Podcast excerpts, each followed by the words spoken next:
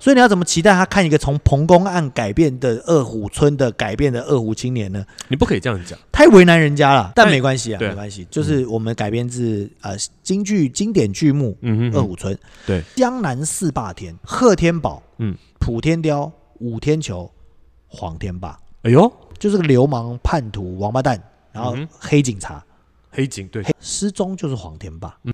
施公案、彭公案其实是一个政治宣传小说啊。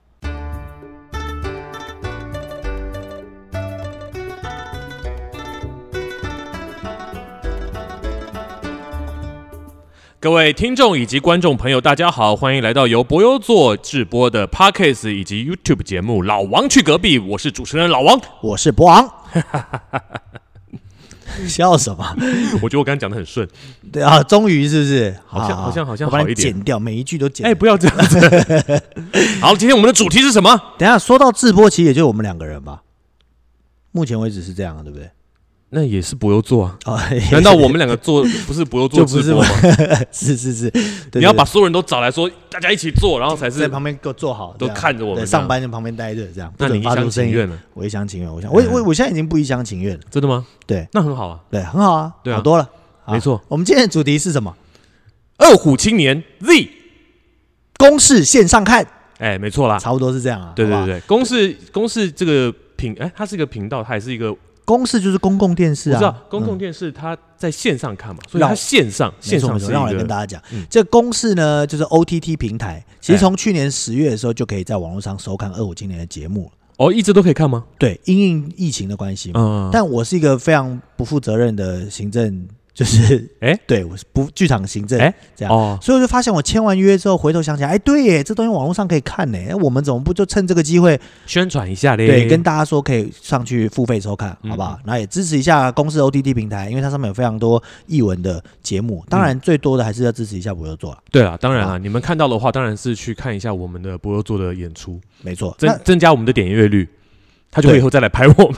他就会来拍我们，对 对，我们也可以分到一点钱吧，好像可以吗？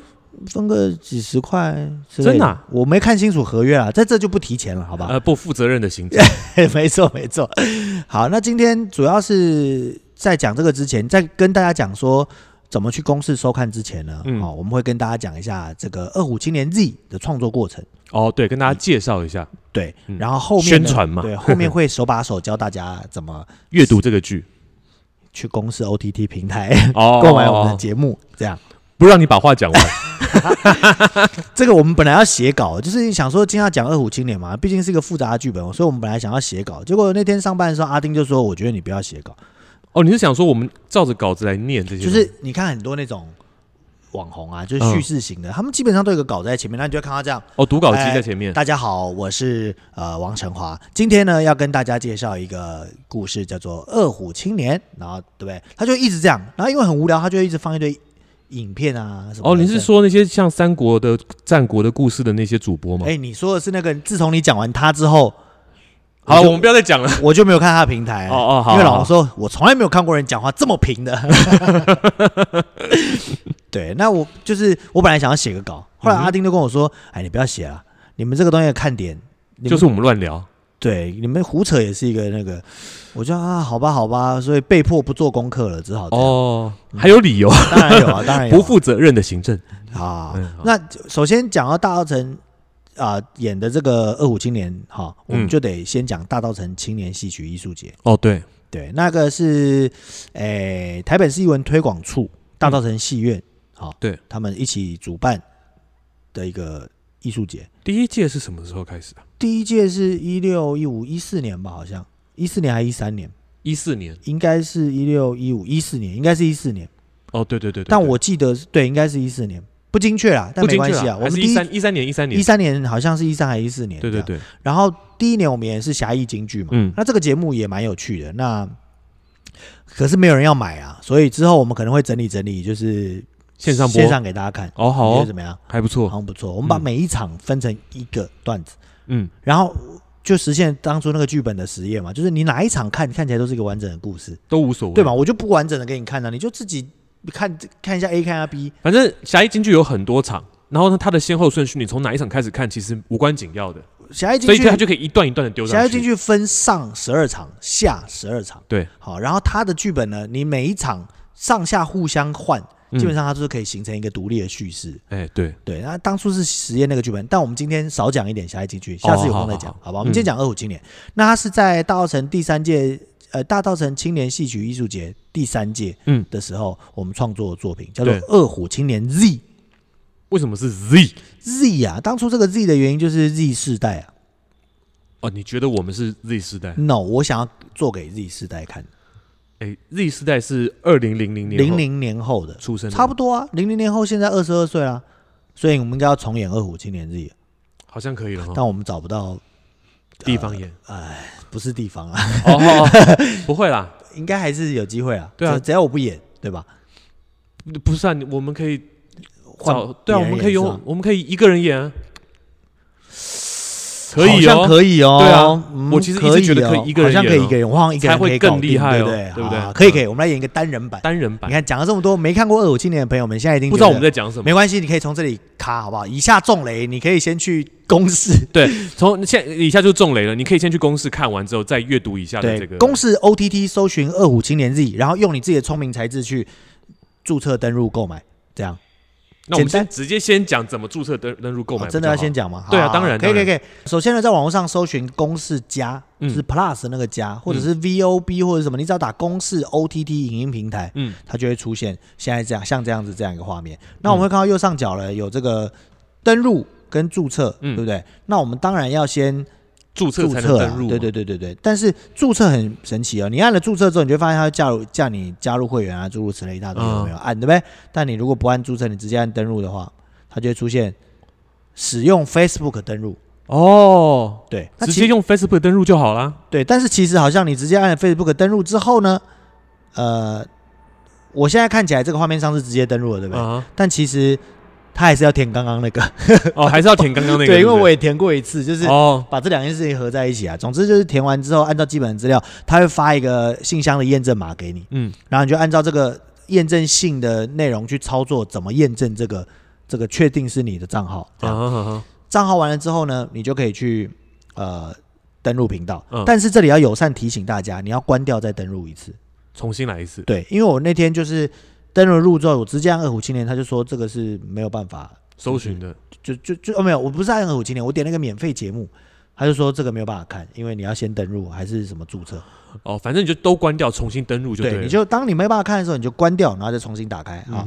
然后这里呢，你就在上面搜寻二二虎青虎青年 Z，对，二虎青年 Z，其实其实打二虎青年应该就可以搜寻到。你打二虎就可以出现。哦，对对对，你就会出现，哎，看到没有？这里有一个二虎青年的博优座剧团全一集，嗯哼，好不好？那天我妈很有趣啊，她在赖上面看啊，她就说她看到这边写全一集已完结，我妈就说，哎，没办法看啊，她都已完结了，怎么办法看？嗯，我说妈，不是，是我们这有一集，她已经演完了，已完结，就是你可以直接看到结局了，你不用追了，嗯哼，他是那个意思。我妈就说哦，我还以为是不能看了呢。哦，这样。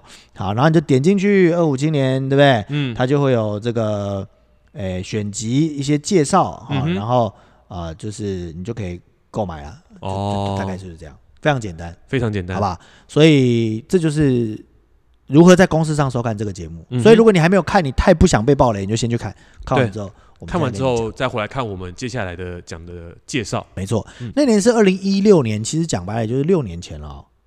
对啊，六年前了。六年前，这人真的到了这个四十岁，会真的跟以前想的事情不一样。诶，像你看，他叫二虎青年 Z，对不对？对啊我那个时候是说是给 Z 世代看的，就是给零零后的人看的节目。嗯，我那时候还心心念念想着说，我要为我们的戏曲增加更多年轻观众。大家都想说我要增加更多年轻观众，嗯哼，后来想想根本就错了。怎么了？你要增加的是观众，不是年轻观众。哦，年轻观众太辛苦了，你根本不需要为了他多做什么，嗯哼，他爱看不看。你只要你只要增加观众了，不管是年轻的、年纪大的，然后。到我快四十岁的时候，我也理解，我那个戏啊，真的年轻观众未必会喜欢看。哦，他太有门槛了，你知道吗？因为他从小就看一些什么汪汪狗救难队啊，嗯什么玻璃玻璃啊，玻璃玻璃啊，飞哥与小福啊，嗯还有什么我我的技技术人员每个人都会什么哔哩哔哩啪啦什么波波秘密鲁多，不知道讲什么东西。嗯哼，他们从小就是学的就是这些东西啊，对啊，所以你要怎么期待他看一个从彭公案改变的二虎村的改变的二虎青年呢？你不可以这样讲。太为难人家了。我从小也是看哈梅哈梅哈，你看音节才多少？什么东西 也有有很多你是？什么 B B 什么什么鲁多？那我根本不知道那是什么东西。我告诉你，搞不好在我们这个年龄的观众听我们这个，他已经在他已经在他的装置前面已经跟着念出来那个什么什么鲁多了。呃 真的吗？我告诉你，真的是这样。有可能对，所以我那个时候，现在我就觉得，当初我六年前的我，我错了。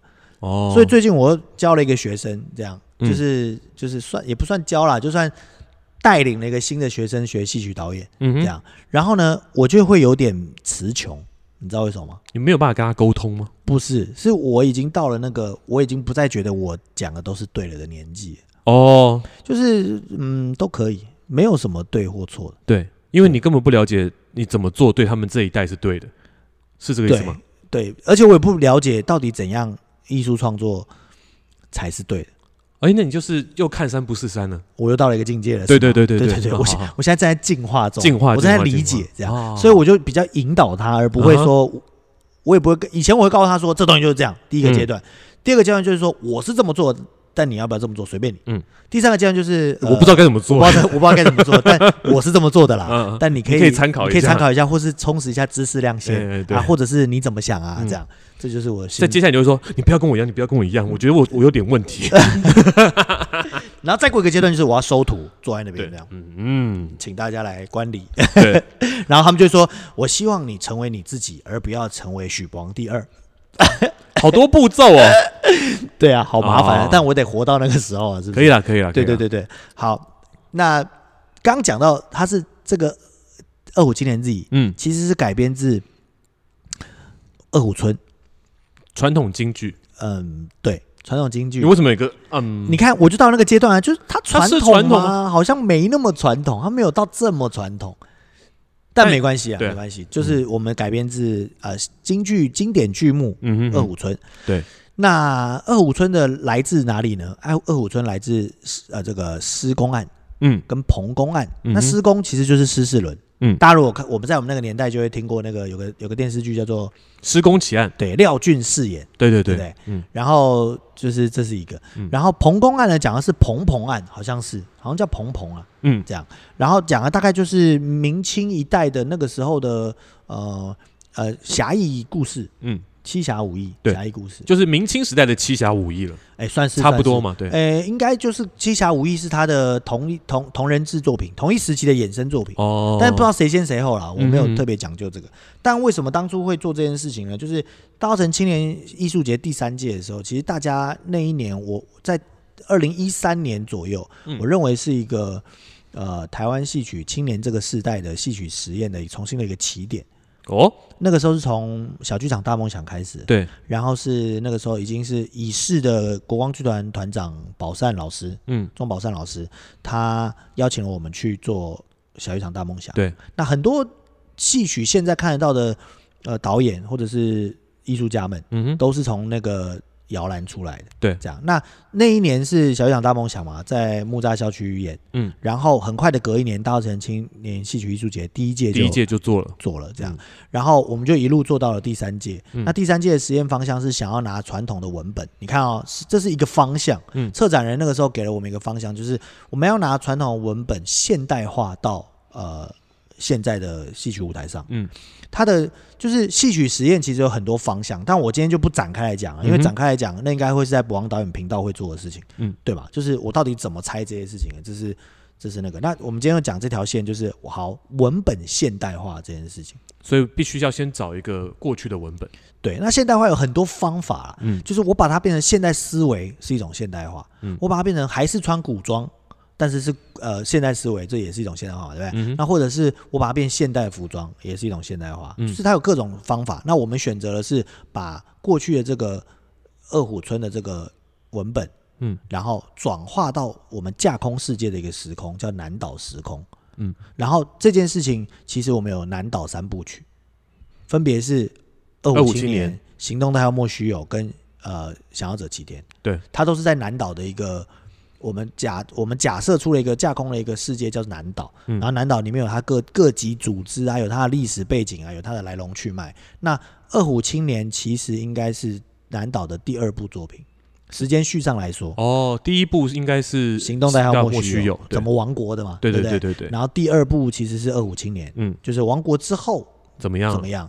那想要者齐天就是都已经这些纷争都没有了的对那个和平的日子，嗯但有军政府嘛，对不对？还是有抗议什么的。对对对，那它是这样一个脉络。那我们先讲二虎村原本是讲什么？嗯二虎村原本是讲呃黄天霸，里面有一个重要的角色叫黄天霸，嗯跟一个重要的角色叫施世伦，嗯就是施工奇案的那个县官。对，啊，知府师不全，施不全。那嗯为什么说他不全呢？因为他好像好像驼背嘛，驼背又拐角，又拐角，就说他这个人某转呐，嗯就是以以前当官是要就是容貌体面的嘛，端正对不对？对对。那他就是没那么体面，对。然后就给一个外号叫师不全，师不全，就是就是骂他是师不全。对。啊，就像大耳贼，刘备是大耳贼，差不多吧。对。对？曹曹曹操是曹操都阿满，阿满。就叫他小名，这样。人人 妇获取机，寡妇收割机，寡寡妇收割机，对，然后呃就是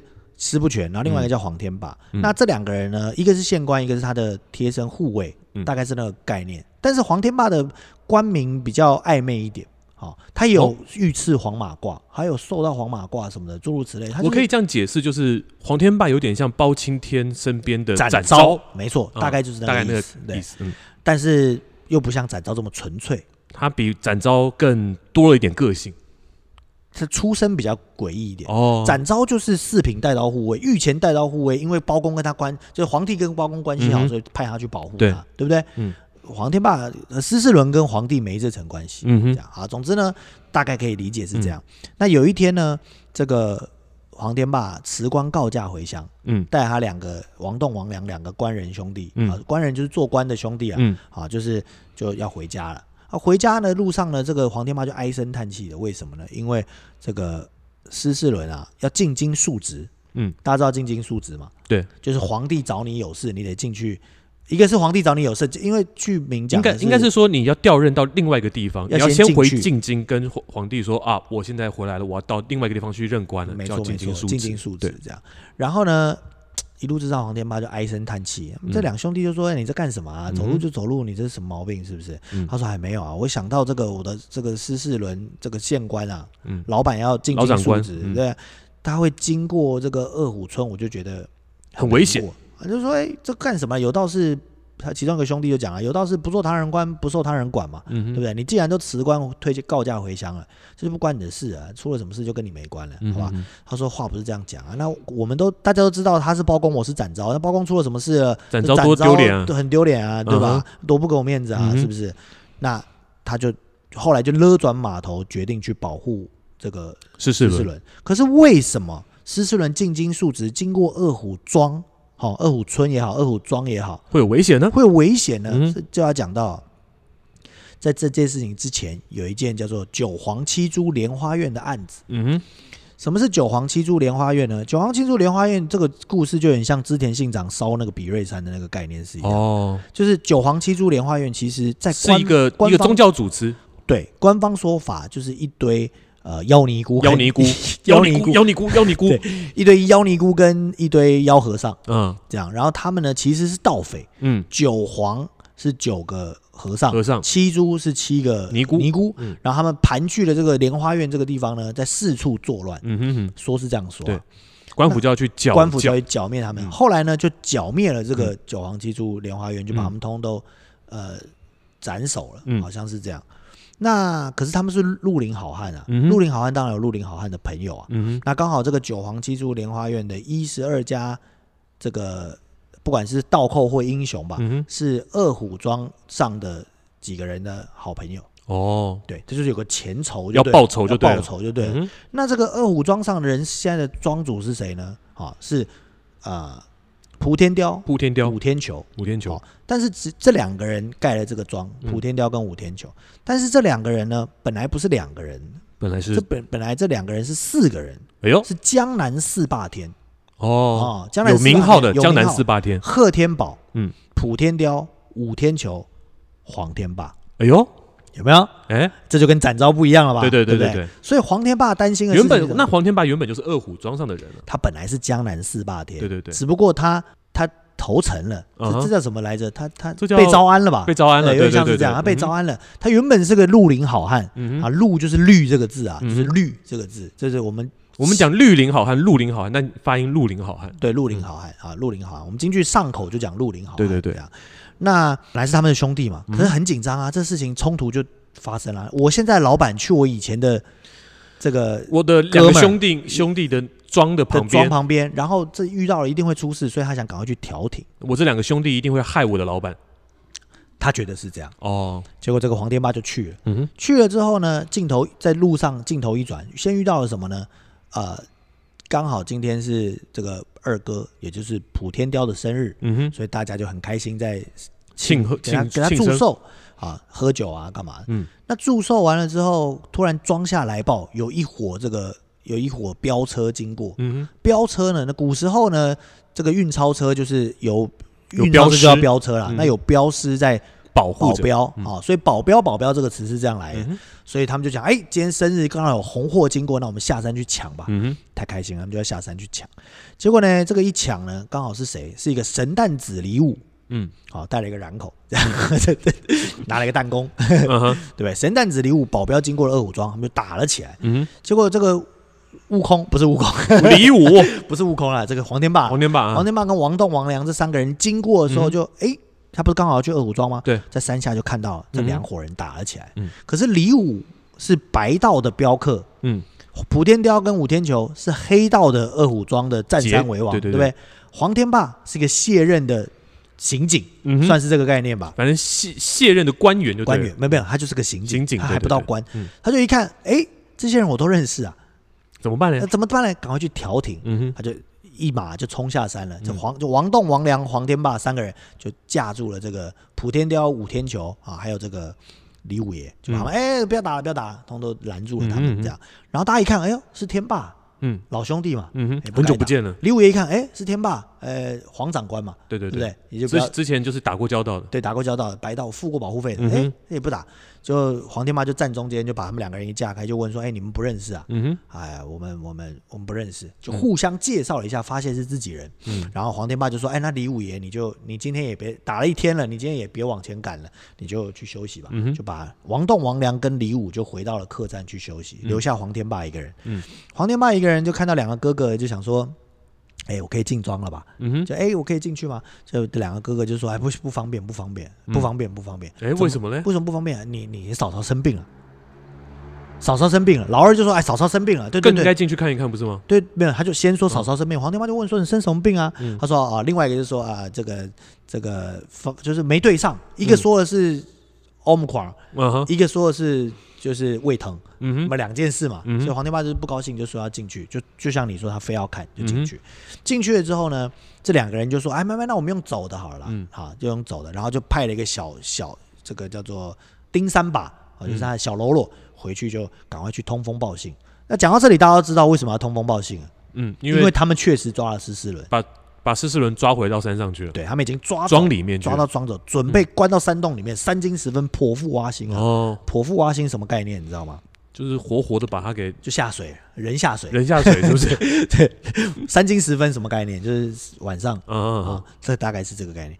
那他们就把黄天霸骗，就是好吧，你非要进去，黄天霸就硬要进去庄里面。那进去里面呢，就跟两个嫂嫂也见了面，发现根本没生病嘛，嗯，啊，但是这这也就不说破了，他们就嗯就好吧，那就知道大概怎么一回事。了。对，那就吃饭啊、聊天啊、干嘛就讲，讲一讲讲一讲，这个悟空啊，黄天霸，黄天霸就觉得说，哎，我也没看出什么端倪，那我要走了。嗯啊哥哥就啊，没事没事，快走吧，快走快走快走！就打探了一下，他们也不承认在那边，就嗯。快走。走了之后呢，这个黄天霸出门之前看到一个关键物证，就回来问他，嗯，只问他这两个哥哥，嗯，什么关键物证呢？不知道。就是施世伦做的那个驼轿，因为刚刚不是说他施不全吗？对对对对，所以他的轿子是比较驼奇怪的，斜一点的。啊就是长得比较奇怪嗯这样。那也不懂以前人为什么要这样。他可能靠这样靠背他才舒服，一般的靠哦，背对对对，所以他的轿子所以他的轿子的靠背可能是有驼的，哎，没错没错，他就看到那个驼轿了，所以黄天霸就回来问说：“哎，这怎么回事啊？你不是说他没在你这吗？你怎么这个轿子怎么在轿子怎么在这？”我们赶紧打圆场，就说：“哎，没没没，这是之前我不是说你嫂嫂生病了吗？哎，这是嫂嫂的嫂嫂的啊，嗯准备雇个轿子给他去看看医生。”哦，黄天霸就说：“切，推的倒也干净，走了。啊，就走。但已经知道怎么回事了。可是你从这里你就观察到一件事情，大家是很害怕黄天霸的，为什么？因为黄天霸有一个独门绝技，什么？叫做黄门金镖，跟小李飞刀差？不多意思。那可能是金标比较贵一点，金的因为是吗？黄金的嘛。哇，真下本欸！哎，这也太下本了吧？黄黄门金标只有三个，嗯，而且每次射完之后都要回收，哦纯金的嘛，对对，丢不起啊，嘿，拉所以一。定得中，中了的一定得拿回来。对对对对对，而且必死，哦不死他就带着跑了，拿去卖了，这怎么行了？对不对？哇，那得好好练。对对对，所以黄门金镖就是嗯大家都忌惮他的黄门金镖哈，因为黄天霸以前也是保镖的，嗯也是做镖客的啊。他有个爸爸叫黄三太，嗯，那就先不讲，先不讲那个，。嗯那黄天霸也就出装了嗯啊。这里就可以看到黄天霸其实是个非常心思缜密的家伙，又是在讲心思缜密、心思缜密的家伙，因为他即便发现了，他也没马上他也没有立刻留下来要那个，因为他知道他只身身陷二虎庄，出生出了什么事都不知道，对啊，他一个人啊。所以他要先回去搬救兵。嗯哼，他就回到了这个客栈。刚刚李五爷、王栋、王良不是还在那里吗？都在那儿。他就回到了客栈里面。嗯回到了客栈里面呢，大家就问他说：“怎么样啊？有没有看到施世伦啊？”嗯哼，黄天霸说：“没看到施世伦，但 我好像看到了他的轿子。嗯那他王良就说：“轿子在，那就是在嘛，嗯对不对？你看老王手机在这儿，那他人就在这儿嘛。” 或者是我丢掉了，对对对，你看老王的鞋在这，你看我的车在那。啊，车在那，那他肯定在这录音嘛，哎对对对是不是？差不多是这样。嗯。那所以呢，他就三个人，大家就说好了，嗯哼，那我们夜探、嗯。夜袭，好，夜探二夜探二武装换了这个这个忍忍者一。对夜行衣，吉利服。对，就去了。嗯。那其他人就说我们在庄外等你，嗯要是有什么事你就放火。啊，你就把放火烧了，嗯。我们就进去接接应你。嗯但我后来一想，我最近在看那个《荒野独居》，哎，嗯，那个生火都生半天，要是没打火石，这怎么放的火嘞？这个他没有火折子啊。对，我就想明白，这个火折子是打火机吗？怎么一打开它就会？哎，是是啊，它里面温度很高，它是保温保存那个温度真的啊。然后它那个只要是在两三天内的话，你打开来，然后接触到空气，摇一摇，用力吹，它就这么厉害啊！这很很厉害的工艺啊，哦，真的啊、对对对对啊，总之我们也也也是这样，就拿个火折子这么一挥，它就烧了。它就烧了，对啊。对对对，啊，总之呢，黄天霸就夜行去了。但这里有一个在京剧里面，这里有个很特别的地方。嗯，黄天霸夜行的时候穿的是白色的，哦他这怕人家看不到他。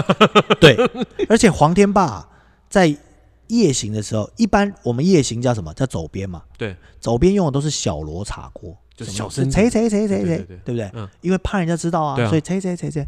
但只有黄天霸是大锣，咣谁咣谁咣谁咣，大打吧咣咣你咣，嘟就是我来啦，对，就是我来啦，出来。就是戏曲哦，我小时候学，我为什么学这个戏呢？我跟大家简单讲一下，因为我小时候遇到两校合并，嗯等于我国中升高高一升高二的时候呢，国光艺校跟复兴合并了，剧校合并了。合并之前，我的老师就想说，我们去不能被人家欺负，得学会一些得学一些绝活，嗯哼这样没人学过的戏。嗯哼，老师是也是那个时候没有网络嘛，所以老师就是口传心授嘛。他没想说，其实我找了个 DVD 也就演了，但对啊漂小时授不一样啊。嗯哼，啊，就是老师直接教跟你看着学还是不一样。对对对对，然后呢，这个时候老师就教了我一出戏，叫做《二虎村》，嗯哼，教了我另外一个同学叫做呃展颜良，嗯。哦，就是老师是李同春老师嘛，嗯关公展颜良就交给了我其中一个同学，嗯还有教了他杨平关，也是、也是赵云的戏，对。这样啊，黄忠赵云这样，然后教了我就教了二虎村，嗯。这样，然后二虎村他就说这戏啊很少人唱，嗯，本来还要教一件仇，但因为人不够多，后来就没教，嗯这样没关系，总之他就教了一个二虎村，他就说台湾唱的人很少，嗯，这样，那后来戏剧学院也找了朱露豪老师回去教了啊、呃情郎，就我们之前有讲到那个。东方神奇美猴王的另外一只猴子，他就是找朱老师去建，算是建教合作吧，还是什么，就教了他们这个戏，所以你就知道这个戏其实，在武生的行当里面是有一定的分量，不然大家不会没事要教这个戏嘛。对，那主要有一个原因是因为它前文后武，嗯。然后它的走边非常特别。一般我们换夜行衣的时候会戴软螺帽，嗯，对对不对？你看四节村都戴软螺帽，啊。前面是大螺大螺帽，嗯就是很多珠珠的嗯硬盔头，后面变软螺帽，方便方便短打，嗯，然后呃厚底就换薄底嗯。这样。可是黄天霸不一样，黄天霸就是前面硬螺帽，嗯，后面还是硬螺帽，从头到尾包厚就是底打吗？从头到尾都是大螺帽，他不会到夜行也厚厚没有，但是他穿着薄底，哎呦酷啊。所以！就是一个头重脚轻的概念这样。然后呢，他也是穿白的，嗯。然后他左边是大螺。嗯那原因是什么呢？老师没有细讲，他只讲说好像是因为当初演这个戏的派头的关系吧，就是要把哦这个黄天霸的派头演出来。嗯哼然后，可是我自己是觉得，我后来在改《二虎青年》的时候，我觉得他是一个呃，他他用这些设定来表达这个人性格的问题。嗯就像你说的，我来了，对，黄天霸来了，我才没有要偷偷摸摸嗯什么，我就是大摇大摆来而。且二虎村某种程度有我家，我回来了，我看你们在搞什么。对他就是个流氓啦，对我来说，他就是个大流氓，嗯这样。只是他是武生扮相，所以你觉得他是好人。哎，这是我的体悟哦。嗯这很多演二虎村人都觉得黄天霸是好人，其实不是的，黄天霸根本就是坏蛋，只是是他是个流氓扮相流，氓气息的人。就是超大的流氓嗯这样。我等下讲他怎么流氓，好好吧？然后呢，黄天霸走完边就去了，去了之后刚好三更时分，哎，正好后边山洞哥哥正正在在剖腹挖心啊，正在把剖腹挖心。黄天霸这一看还没看到施世伦啊，你不知道人质在哪里，不能贸然动手啊，在屋檐上一看，就是两个兄弟，这个嫂嫂就跑出来，小时候就说：“哎呀，你们不要杀这个施世伦，你这个嗯杀了施世伦，你怎么跟老兄弟黄天霸交代呢？毕竟他们是结拜兄弟嘛。”对，对不对？就这个三哥就鲁莽说了一句话，他说：“先杀三官司不全，再杀那忘恩负义的黄天霸。哎呦，”这黄天霸被听到了。砖头就从楼上丢下来，大家吓一跳，什么人？谁来了？黄天霸就说：“我就是那个忘恩负义的黄天霸。大家就这个时候照理说要开打了，对不对？对啊，没有，吓跑了，一哄而散，嗯所有人都吓跑了。赶紧走，赶紧走，躲起来，关起来，人带回去，人就是做坏事，我做坏被发现，被发现，这样嗯就只剩下二哥跟三哥两个人尴尬。尴尬开了门，黄天霸进来了，看他两句，往中间一坐，嗯哼，不说话。两哥哥就想说你去说，你去说，这样这个描写非常的特别，因为他等于是还是有江湖的那个道义在嘛，还是有那个他们就是兄弟嘛。就是从小结拜兄弟嘛，对。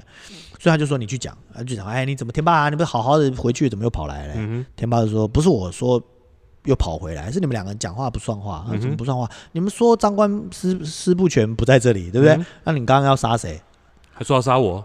还对，是不是？他没讲这段，他就说你们刚刚杀的不就是他？他就是嗯因为黄天霸，这你要看这个人啊，他的主要目标很明显，嗯他就是要就是要救出施世伦，嗯剩下他不管，嗯对不对？好，等下我们会讲为什么他一定要救出施世伦。嗯好了，然后这个老哥两个老哥就说：“哎呀，是这样，呃，其实其实你你我们是有原因的，你就对啦，我们抓了他了。嗯哼老实告诉你吧，这个我们今天就是要杀他，嗯好吧？你最好别拦着我们。”嗯黄天霸说：“哦，不要拦着你们是吧？嗯就是跟我无关是吧？嗯哦，好好好，跟我无关嘛。那他就问说：那都不知道你们两个杀他是为什么？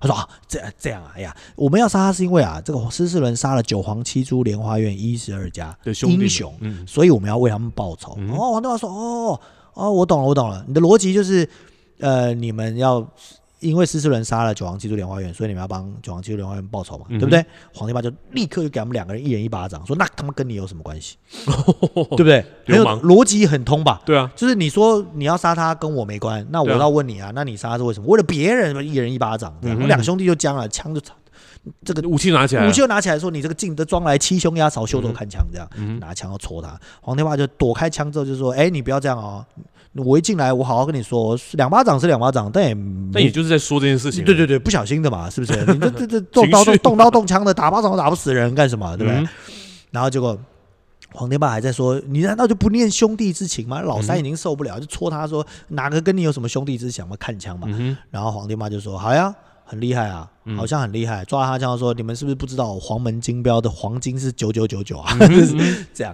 二哥也按耐不住，他说：“你天导就讲你那个黄门金标干嘛？你以为你是 AK 四七自动步枪啊？有什么好了真？的那么厉害吗？啊真的那么厉害？动不动就说你的黄门金标，嗯你不知道我们二虎村也很厉害吗？对啊，对不对？”然后就就给了天霸一巴掌。哎呦，照理说，天霸如果是个汉子，这个时候英雄好汉，这个时候应该要怎么样？开干，对？打起来，嗯黄天霸捂着脸就跑了，跑这样跑出去干什么？第一件事先放火烧庄，嗯哼，为什么？因为他外面有人在等他嘛嗯，一样奸奸诈聪明。赶快放火，就是里面根本就在吵架，吵完架我冲出来说好，我要我要我要弄你们。对，来啊来啊，不客气啊，就放火烧了。烧了之后呢，哎，外面的人就赶进来，官兵啊什么通都来，噼里嗯啪啦，后来就把这堆人通都。照理说抓起来就完事儿了，对吧？嗯没有，黄天霸趁隙把这些人都杀了，哎呦，趁乱把嫂嫂也杀了，二哥、三哥通通都杀了，哇塞，很绝，很绝啊！有原因吗？有原因，什么？我等一下讲原因是什嗯么，好吧？那杀完了之后，还猫哭号的贾斯贝哭了两下，就哭呃我的嫂嫂，这样嗯兄弟啊。嗯，然后王栋就旁边小花脸嘛，就讲出了大白话，你再少在那个猫哭号的假慈悲了，走吧，回家了。嗯这戏就结束了。那这个戏，呃，有个特点就是他后面有酒拿扔酒壶的出手，就是嗯酒罐子的出手这样。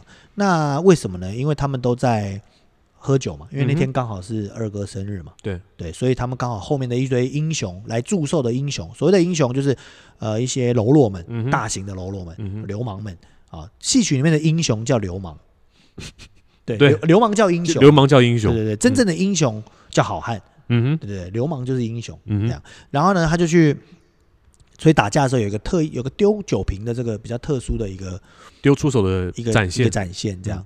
那先不讲那个展现了，我们讲说为什么黄天霸其实是个坏人呢？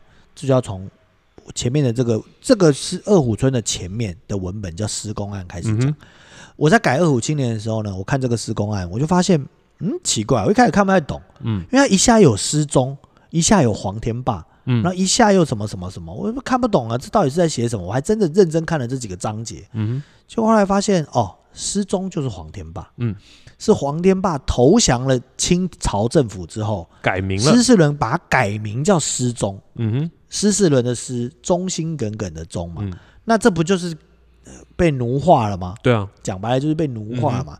然后呢，后来黄天霸还有被因为救驾有功吧，好像就是九千岁那个盗御马那件事情，嗯，然后就赐他了一个黄黄马褂。嗯，黄马褂是个什么概念呢、对不对？黄马褂黄就是有功之人嘛，对对对对不对？对就是哎、清朝的大型走狗嗯哼，才会有黄马褂那个东。西，对对对，你在汉人的立场当然就是这样嘛。嗯，那所以，可是黄天霸本来是一个什么？他本来是一个绿林好汉的、嗯，应该是要反清复明的。，对，江南四霸天之一黄天霸又是大家的小弟，武功又最好，对不对？嗯人面又这么广，对不嗯对？脾气又最差，大家都怕他。嗯结果呢，哎，投降施世伦了，嗯，成了孟获了。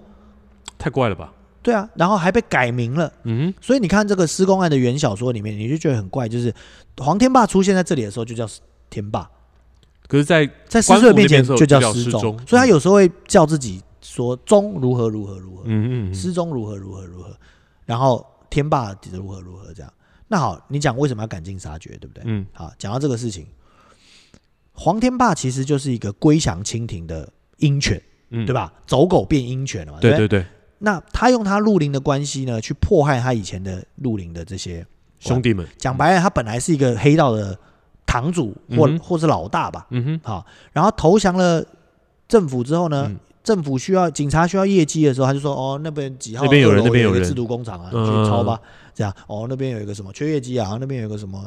在嗯维氏啊，去弄他，这样。啊，抓几个小弟抓进去关，然后他就平步青云。哎，二哥三哥搞不好都知道，但也没有对他真的太太二哥三哥都知道，对啊。因为第一二哥三哥虽然是绿林好汉，好汉是什么意思？他是重情重义嘛。嗯，他虽然你看这个戏整个的发展，他从头到尾没有要杀天霸啊、对啊，从头到尾就是他来了，哎，躲起来；他来了，哎，装没事；嗯他来了，哎，他要跑也让他跑，叙旧情，他跑了也不抓他，对对不对？从头到尾这两个兄弟是这样。嗯可是黄天霸不是逮到机会就弄死你们，为什么？嗯？因为我已经决定变成鬼了嘛，嗯我都改名叫失踪了，我就是要平步青云啊！哦，对我就是要弄死你们这些人啊！嗯，对不对？但是我还是得江湖上，但是我弄死了一个，大家都发现我就是这样的人，不行，对不对？所以我弄死一个，我就要猫哭耗子假慈悲一下，哭，跟你看官府弄走了我的哥哥，这样留留个后路给自己，再去继续去欺瞒哄骗别人，这样。感觉跟曹操有点像，但曹操之才拿去做个鹰犬，就会变这样。哦，他不是个，他是个不是丞相嘛，哎就只是对对个嗯哼，护卫这样。了解，对，这就是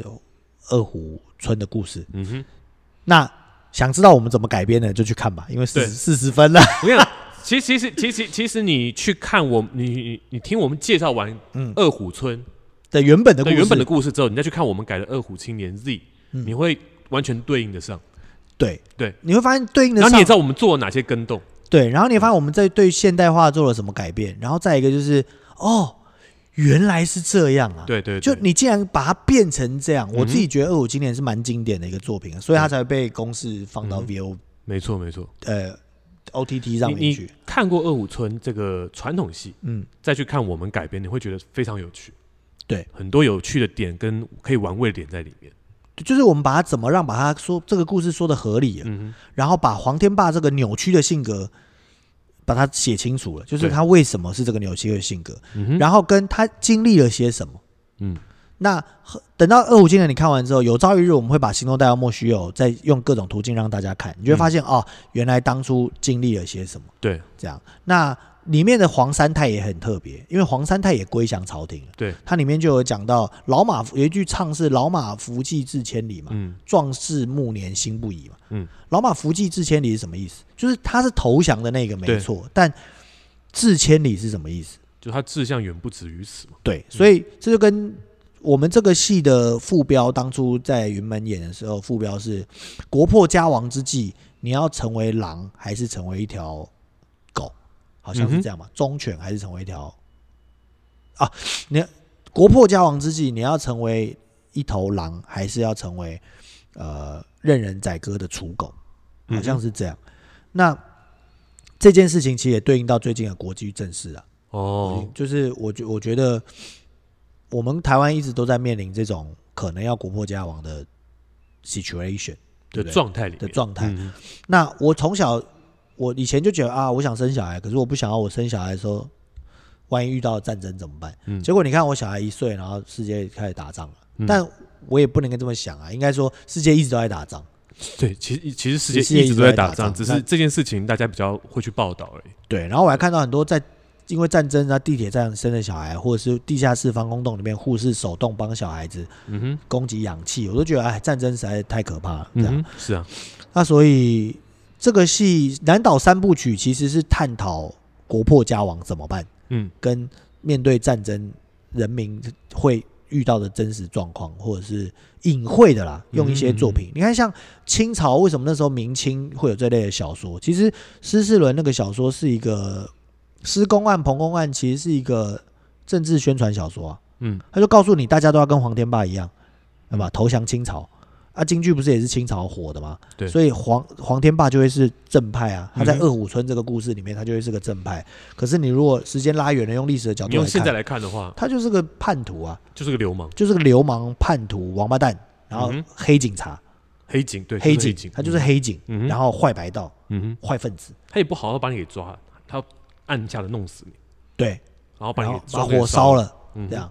那我们这个戏里面给了他一个更，我们用一些情节让他有一个更他有一个人心境的转变，他为什么会变成这样子的人格特质？对。最后我的那个角色就是黄天霸失踪，我们把他变成两个人嘛，嗯你可以先这样理解。这样，嗯最后雨林演的那个失踪，把我关在那个大火的呃楼里面嘛，嗯二虎庄的那个楼楼房里面，嗯哼然后放着我被烧死嘛。嗯哼，对啊，就是某种程度的暗示了烧掉了、杀死了二虎村之后杀死了那个黄天霸嘛。嗯哼，就是原本他小的时候那个状态的黄天霸，对，然后留下了失踪这一个。那嗯里面还有很多经典的台词，我自己也是用我人生的经验去写的。就比如说，我用雨林说了一句台词，叫做“我用十年的时间认识你，嗯用了十年的时间把你忘记，嗯从此以后你是你，我是我，嗯我的名字叫做黄天霸，嗯有没有？哦我的我的名字叫做失踪、哼，失，踪，对，还是叫黄天霸什么？他就把自己的名，他就把两个人的名字都抢过来了，嗯哼，就是好像是我的名字叫做黄天霸。黄，天霸，他就把两个名字都抢过来。那嗯。在名字在文本里面，其实我暗藏了很多这种的符号，嗯你一次看的时候可能是看不明白，嗯。但有了公式 OTT，它不是只能看一次，它是一个以看几遍。期限范围之内你都可以一直看，你就可以去思考，或者是你就可以在玩味哦，当初创作的时候是怎么写的，嗯这样，然后哎，这个设计是这样，你就可以倒带再看好几次，嗯嗯，然后我觉得是很不错的，推荐大家去看一下，推荐大家去看对，好不好？那喜欢我们的影片，对不对？记得订阅、按赞加开启小铃铛，为什么我每次讲这个讲的这么尴尬？因为我们很不会这个事情。没关系啊，就就我们讲还是讲得到，只是不顺嘛。对对对，那喜欢我们的影片，欢迎订阅、按赞、加分享，开启小铃铛哎。没错了，没错没错。那支持我们，你给我们点赞、跟分享、跟留言，是我们最大的动力。嗯哼，那你们也要，现在 YouTube 比较有人看了嘛，是不是？所以大家也要常常留言告诉我们，你们想听什么样的题材，想要听哪个戏的什么段落，那我们都会。多留言跟我们讲，我们就知道怎么去做出你们想想要看的节目。对对，然后还有一个就是，我们最近新增了一个播放清单，大家点进 YouTube 的那个不用做 YouTube 的页面，里面有播放清单，嗯，有一个叫做“四散各处的我们”，好像是。哦，你点进去有看到各个我们有访问过的、演出过的，或者是粉丝上传的，或是其他电台访问的，通通都会放在那个播放清单里面。那喜欢我们的朋友就可以去观看。没错啦，可以更了解我们啦。对，那最重要还是要订阅我们的频道，嗯，这样我们才会有努力做的动力，好吧？然后帮我们多分享，谢谢大家。没错。那今天的节目就到这边啦，好，那我们老王去隔壁，下次再见。拜拜。